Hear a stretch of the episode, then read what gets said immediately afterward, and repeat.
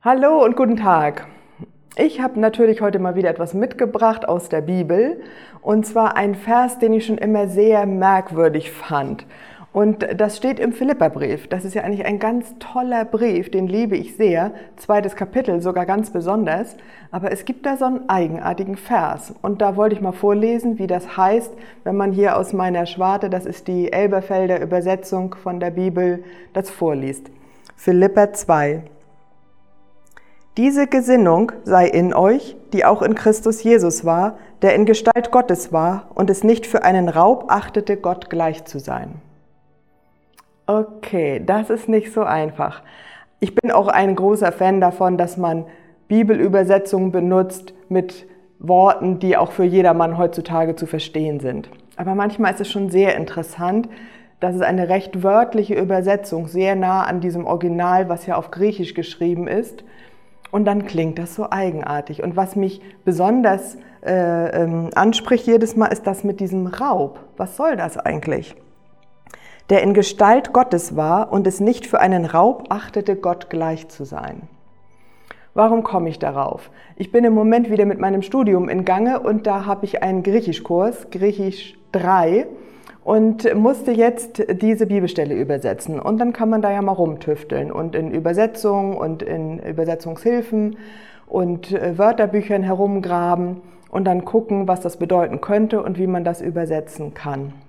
Und dabei, das ist ja das Tolle, gleichzeitig zu überlegen, was bedeutet dieses Wort eigentlich? Ich will ja nicht nur eine Besetzung abliefern, damit ich meine Note kassieren kann, sondern besser von dem verstehen, was in der Bibel drinne steht. Und es geht ja hier um Jesus. Und Jesus hat das da mit diesem Raub nicht geachtet. Und dann will ich natürlich wissen, weil ich ja Jesus mehr und mehr kennenlernen möchte, was das soll. Und da bin ich zu folgendem Schluss gekommen. Das ist ja nicht der Weisheit letzter Schluss, aber so habe ich das dann verstanden, nach all dem, was ich da herausgetüftelt habe. Jesus ist wie Gott. Also, er, hat, er ist Gott gleich, er wurde Gott gleich geachtet.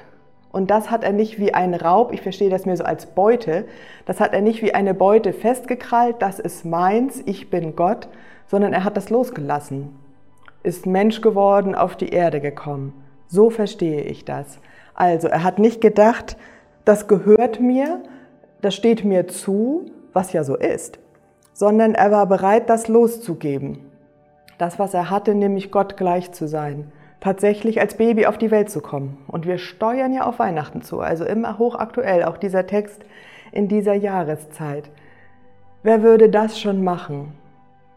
Ein Leben führen, Gott sein, mit all dem, was ihm zur Verfügung steht, was er kann und hat, und dann sagen, ich gebe das auf. Für Leute, die sich ein Dreck um ihn scheren, Natürlich gibt es da auch immer ein paar, die nach Gott fragen, aber es gab ja auch Millionen von Menschen, die das überhaupt nicht schert, die seine Gesetze mit Füßen treten, die auch als er gekommen ist, er ist ja angespuckt worden und am Ende gefoltert und hingerichtet. Und das hat Jesus auf sich genommen, wohl wissend. Das ist ihm ja nicht passiert und sein Plan ist schief gegangen, sondern er wusste, dass das so sein würde. Und er hat losgelassen, was er hatte. Er hatte das fest in der Hand. Er hätte das nicht gemusst, aber er hat das losgelassen. Und natürlich, warum hat er das gemacht? Weil er die Menschen so liebt. Dich und mich. Was ja völlig erstaunlich ist. Hat er das gemacht und losgelassen. Und das ist wirklich eine Ureigenschaft von Jesus. All das, was er kann und ist, bereit sein aufzugeben aus Liebe für die Menschen. Unglaublich. Das ist wirklich unglaublich. Und über dieses komische Wort kann man darüber stolpern, was soll das jetzt eigentlich? Und auf diese wunderbare Wahrheit wieder kommen, die hätte ich auch anderswo in der Bibel gefunden. Das ist ja nicht die einzige Stelle, wo steht, dass Jesus in die Welt gekommen ist und aus Liebe für uns stirbt.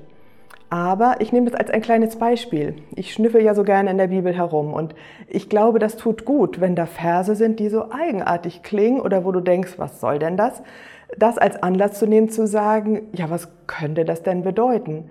Und dann da mal reinzutauchen, mit anderen zu sprechen, nachzufragen, jemanden, der sich auskennt, nochmal dazu zu ziehen, wie auch immer, um dann das herauszufinden, was Gott ja eigentlich sagen will. Jesus kommt auf die Welt, aus Liebe zu uns Menschen.